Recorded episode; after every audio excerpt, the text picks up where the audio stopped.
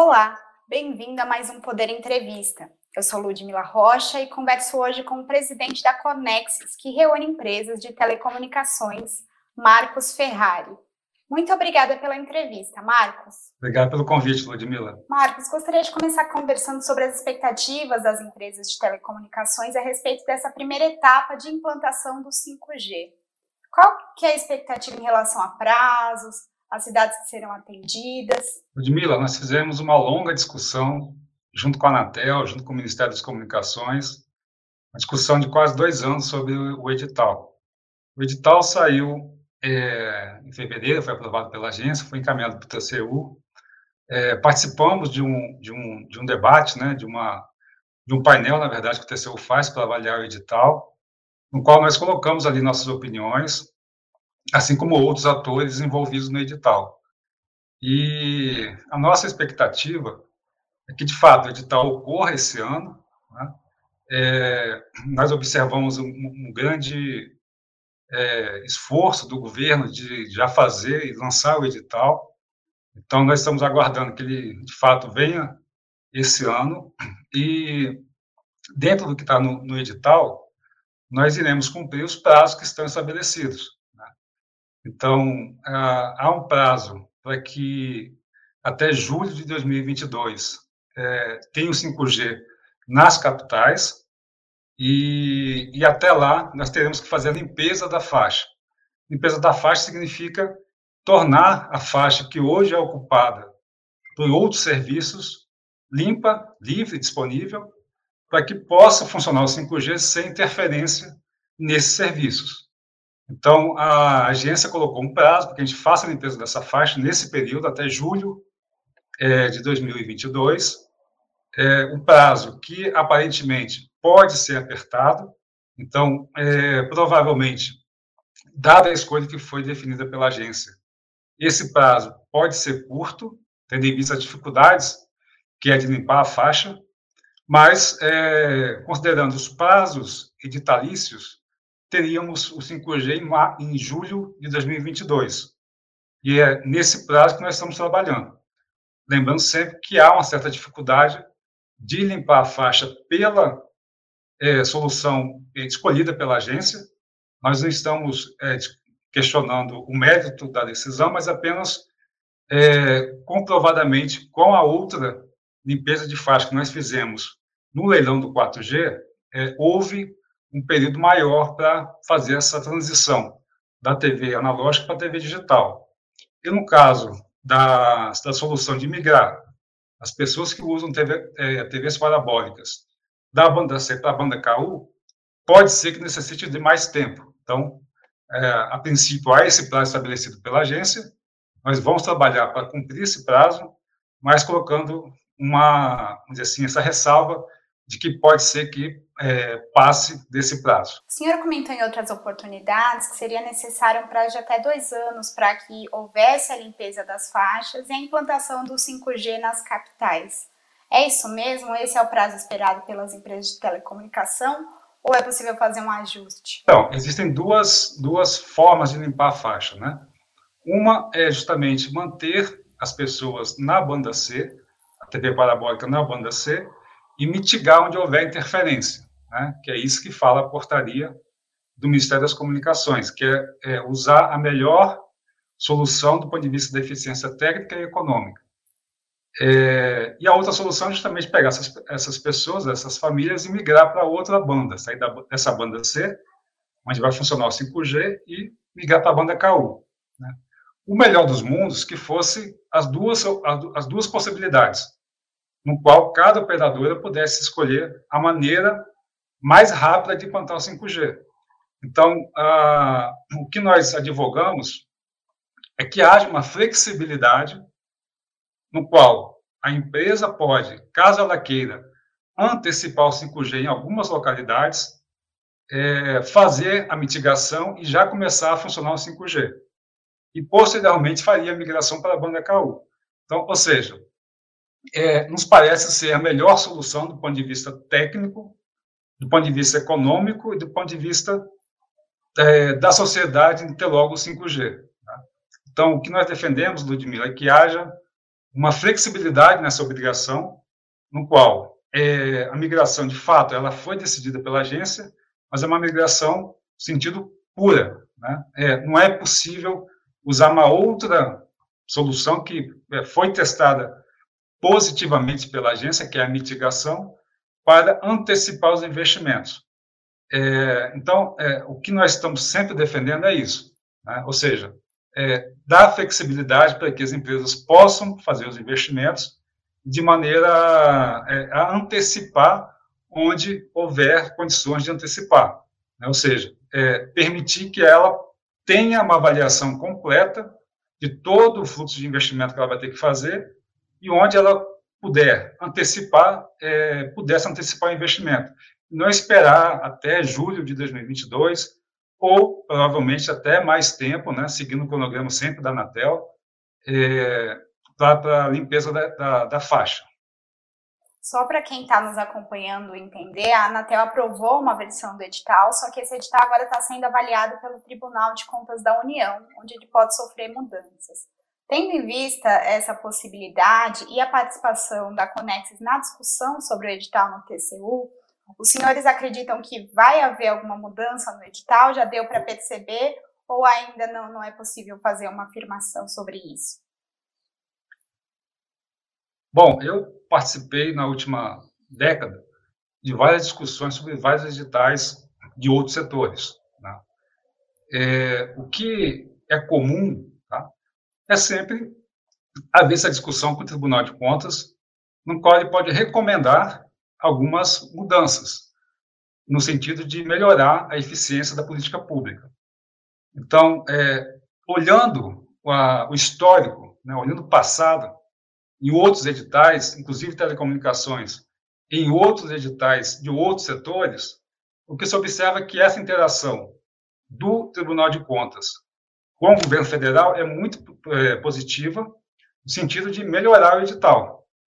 Então, é provável que venha né, é, haver alguma alteração, mas que isso não é nada, ou melhor, que era uma recomendação de alterar algum ponto do edital, mas isso não é nada fora do normal. Está tá tudo dentro da normalidade de um processo de licitação de um edital cujo valor é extremamente alto.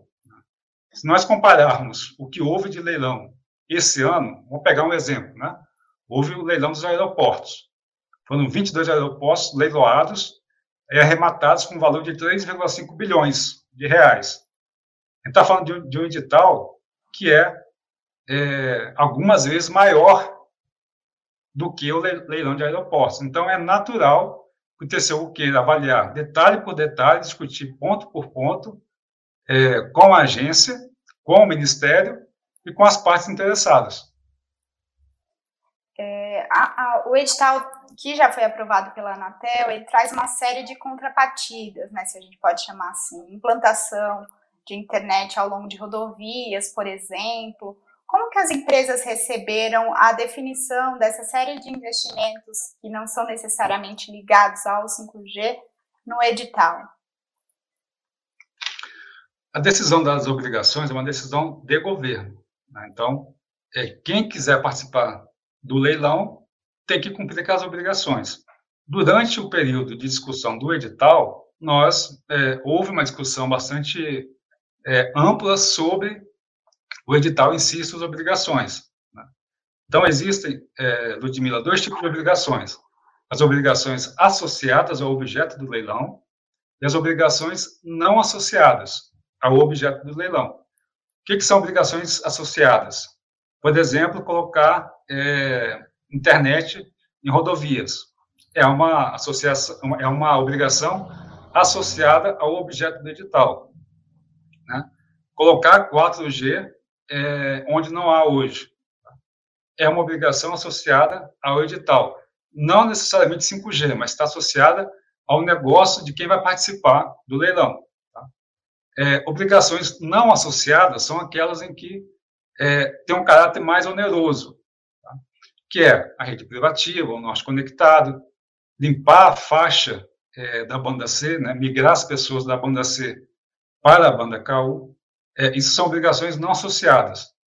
É, o valor da faixa menos essas obrigações é o preço mínimo que vai a leilão. E aí o governo arrecada esse preço mínimo mais o ágio da competição, que é naturalmente um leilão. Tá? É, nós não discutimos o mérito das obrigações. Isso é uma definição de governo. Então, o governo que define quais são as obrigações. Tá? O que nós discutimos é, é tentar sempre minimizar as obrigações não associadas, não a obrigação em si, mas os custos com aquela, com aquela obrigação. Então, se hoje há um, alguma preocupação ainda em relação às obrigações não associadas, essas obrigações são muito mais relacionadas à governança do que a obrigação em si. Então, como é que vai funcionar a rede privativa? Né? É, como que é, é, será a coordenação dos investimentos da rede privativa né? É, e do nosso conectado, naturalmente também. Tá? Então, é, observem que são apenas é, dúvidas né? pontuais sobre como executar essas obrigações. Tá? A gente não está discutindo o mérito da escolha do governo em relação a essas obrigações. Claro que quanto mais obrigações associadas houver, melhor, porque o edital ele é binário. Né? É, ou ele é arrecadatório e tem menos investimento, ou ele é não arrecadatório e tem mais investimento. O governo optou por fazer um leilão não arrecadatório, ou seja, o valor da outorga vai ser pequeno é, em compensação, teremos obrigação de investimento maior. Tá? Isso é positivo, tá? é bem positivo, é uma decisão que tem que ser é, aplaudida, né? é bem meritória a decisão. Tá?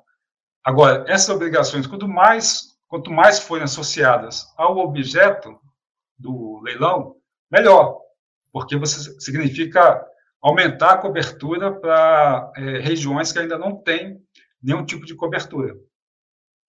Certo. Há alguns meses, o ministro Fábio Faria comentou que faria um decreto para explicar melhor como seria essa questão da rede privativa para o governo, né? Há um entendimento de que, da forma como está, muito possivelmente a Telebrás teria que, que operá-lo.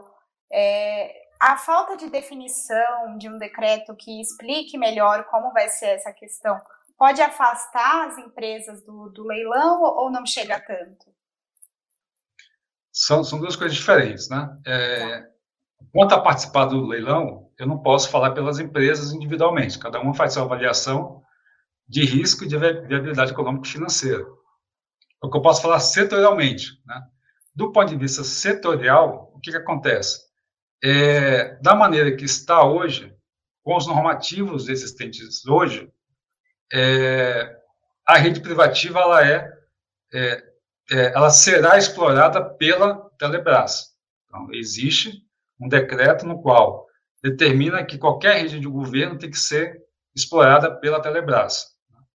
É, o que o ministro, em algum momento, colocou nas suas redes sociais, é, e o ministro tem dialogado bastante conosco, e isso eu queria destacar de maneira bem clara, que o ministro está é, sempre aberto a discutir conosco, e, em algum momento, o ministro colocou nas suas redes sociais que ele iria é, propor ao presidente mudar esse decreto para tirar esse, essa obrigatoriedade de ser sempre a Telebrás.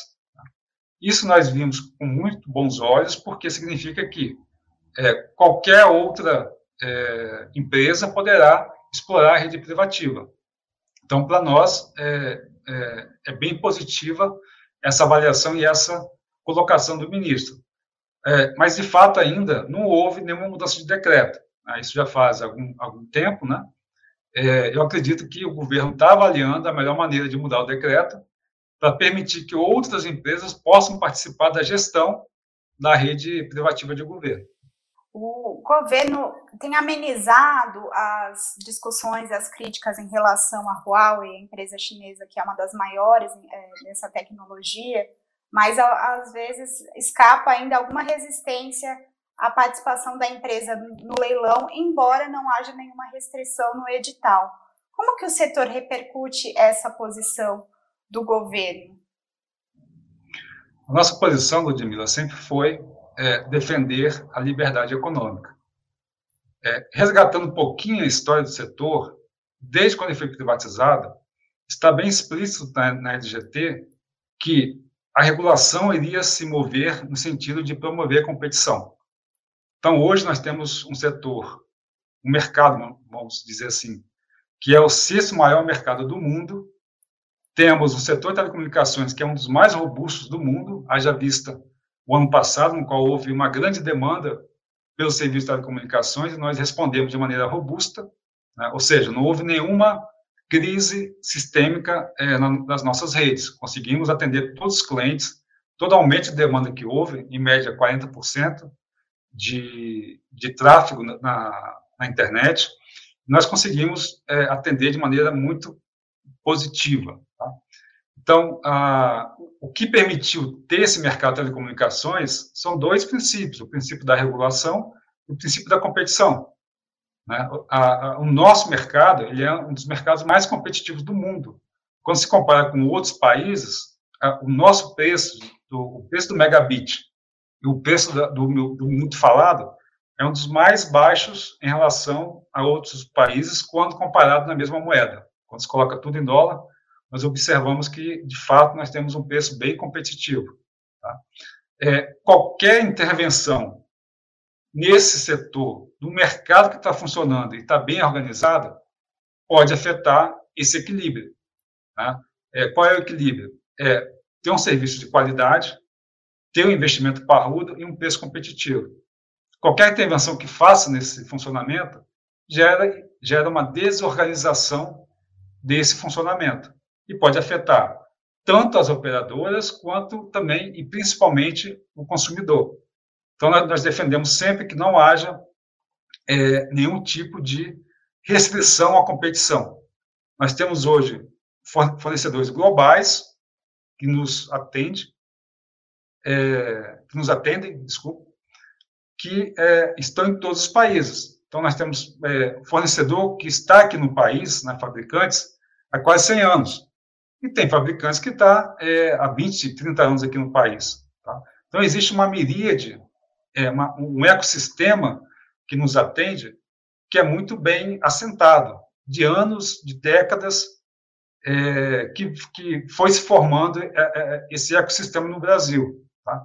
Então, nós temos hoje é, equipamentos da Ericsson, da Nokia, da, da Huawei, da ZTE, da Qualcomm, da Cisco, é, enfim, é, todos os fornecedores existentes no mundo, né, os, os, grandes players globais, estão aqui no Brasil, e nós temos grande participação deles é, dos nossos equipamentos. Então, é, interferir nessa livre escolha do tomador de decisão e do, do realizador dos investimentos, que são as operadoras, seria um grande erro. Então, nós ficamos bem felizes quando a decisão do governo foi deixar como está, ou seja, manter a liberdade econômica, a concorrência e a, a livre iniciativa conforme está previsto na Constituição. O senhor comentou um aumento de tráfego de 40% aí por conta da pandemia. É, a gente não sabe ainda, né, por quanto tempo isso vai perdurar, mas eu queria saber quais foram, como foi a adaptação para esse aumento de tráfego para o setor e quais são as expectativas para os próximos anos. Dimila, quando nós comparamos o ano passado, 2020, com o resto, é, com, com, os, com, os, anos anteriores, vamos chamar assim, né, é, os investimentos em 2020 foram maiores do que a média dos últimos cinco anos. O que, que isso significa? Significa que o setor acredita no país e quer atender cada cidadão. Então, mesmo com a crise, mesmo com o PIB caindo 4,1%, é, mesmo com desemprego elevado, nós mantivemos o compromisso com o país ao realizar esses investimentos. É, o que foi fundamental, fundamental para manter a economia funcionando. É, vamos só recordar que há um ano atrás nós estávamos no início da crise e todos o, a, todas as atividades migraram para as redes do ponto de vista corporativo, do ponto de vista escolar, do ponto de vista da saúde, é, de tal maneira que esse aumento de tráfego ele foi variado de empresa para empresa, de, de período a período, de local a local, mas na média aumentou aproximadamente 40%. E, e nós tomamos a decisão de manter os investimentos, localizando onde havia mais demanda, de tal maneira a fortalecer a rede e uh, permitir que, de fato, tivéssemos aí uma passagem do ponto de vista das redes, é, uma passagem boa de um, de um, de um, de um período pré-crise, onde ainda tínhamos, vamos chamar assim, é, o mundo físico era muito presente, o mundo digital era menos presente, para um outro contexto em que o mundo passou a ser mais digital. Então, nós mudamos de, de, é, de zero para quase 100% num período muito curto de, de tempo. Né? Alguns dizem que nós fizemos uma, uma é, antecipamos quase 5, 10 anos no que diz respeito à maturidade virtual, a maturidade digital, ou seja, é, hoje nós estamos muito mais preparados para lidar com a economia digital, com a economia virtual, em função da pandemia. Claro que é, temos, é, vamos dizer assim, é, que sempre é, lembrar que é, a pandemia surgiu no momento em que é, ninguém esperava, e infelizmente estamos perdendo muitas vidas no mundo todo. Agora, o, talvez o legado que fica da, dessa crise é justamente sairmos dela mais digital, saímos dela com um, um horizonte de é, termos mais pessoas cada vez mais conectadas, cada vez mais usando os meios de comunicação, usando os meios digitais para se comunicarem, né, para trabalharem, para estudarem, né, para é, é, usando a, a conexão, a conectividade em todas as esferas sociais e produtivas, tanto nas relações pessoais, nas relações da sociedade, como também no, no, na fábrica, no campo, é, nos serviços, no comércio. Então, me parece que é, é, uma, é um avanço sem volta. Né? O que a, os hábitos que foram adquiridos durante a pandemia, é, eles irão permanecer, né? que nós chamamos de, de, na física, de esterese. Ou seja, tem, tem uma crise, o sistema ele colapsa, mas ele volta, mas mantém a, aquela, aquela memória do que aconteceu durante o período da crise, que era, no nosso caso, o exemplo que eu dei aqui, é, é, no nosso caso, de comunicações, ser um mundo cada vez mais digital, mundo mais virtual, mundo mais produtivo e mais competitivo. Considerando esse aumento de demanda e também a expectativa em relação ao 5G, a Anatel fez uma carta para os prefeitos para que eles diminuam a burocracia e algumas limitações que há em regras para a implantação de antenas. É, qual que é a expectativa do setor em relação à ampliação dessa infraestrutura física e quais são as outras dificuldades e necessidades para atend continuar atendendo essa demanda em relação à internet e também aumentá-la por conta do 5G? Uma pergunta importante, porque ela vai no cerne da questão. É, nós ouvimos muito é, alguns comentários de que a conexão não é boa, de que existem falhas na conectividade, mas uma, uma, uma, regra básica: se não há antena, não tem sinal. Simplesmente porque a antena é o que leva é, o sinal para o, o, dispositivo, no caso o celular, né, é, falando do, do, consumidor final, mas é, também falando de conectividade mais no sentido lato, está falando de é, levar conectividade no, na fábrica, no campo, tal maneira que, é, sem antena, a gente não consegue avançar. Tá?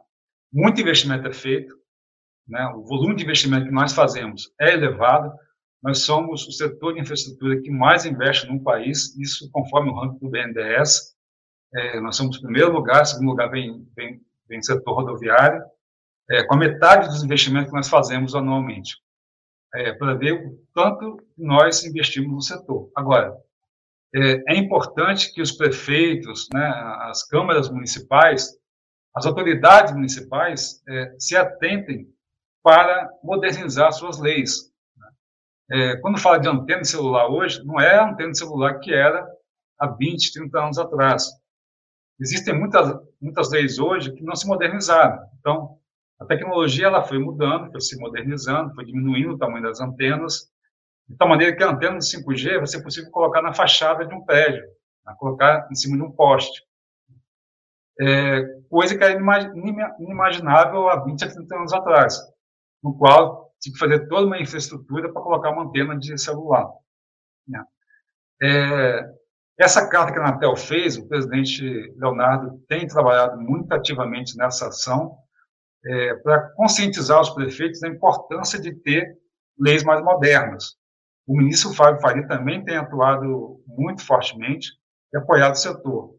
Nós temos é, uma atuação muito forte é, para que os, os, os, prefeitos, junto com as câmaras municipais, os vereadores, entendam que é importante ter uma lei é, mais moderna, é, compatível com a nova tecnologia, e que não seja uma lei arrecadatória. É, não se pode ver uma lei municipal de liberação de infraestrutura com fins arrecadatórios, porque isso acaba é, inibindo o desenvolvimento do município. Tá? É, no 5G, a, é, o número de antenas vai ser muito maior do que o 4G. Então, hoje, para cada antena de 4G, provavelmente vai precisar de 5 a 10 vezes mais antenas, quando houver o 5G. De tal maneira que, se hoje temos um gargalo de mais de 5 mil pedidos parados nas prefeituras, com o 5G, esse volume, esse número vai se avolumar ainda mais. Então, ah, estamos trabalhando firme no, junto com os, os, prefeitos, as câmaras, as autoridades do governo federal têm nos ajudado bastante. Ontem tivemos no Congresso um, grande avanço que foi a aprovação na CCTI do projeto chamado Silêncio Positivo, o qual permite é, as, as, operadoras, ao ter o pedido negado, ou, desculpa, é, ao fazer o pedido na prefeitura, caso demore é, mais de, de 60 dias, elas poderão instalar a infraestrutura é, para que, de fato, leve conectividade.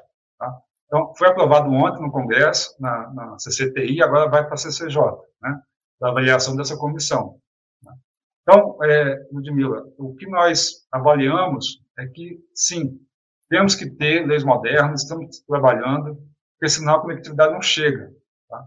É, fazer todo esse investimento, não conseguir botar uma antena, é quase que, é, é, é assim, é, é, dificultar né, a vida para quem mais importa para nós, que é o consumidor, que é o cidadão, que precisa da sua conectividade para fazer o seu trabalho, o seu estudo e por aí vai. Tá certo. Obrigada pela entrevista, Marcos.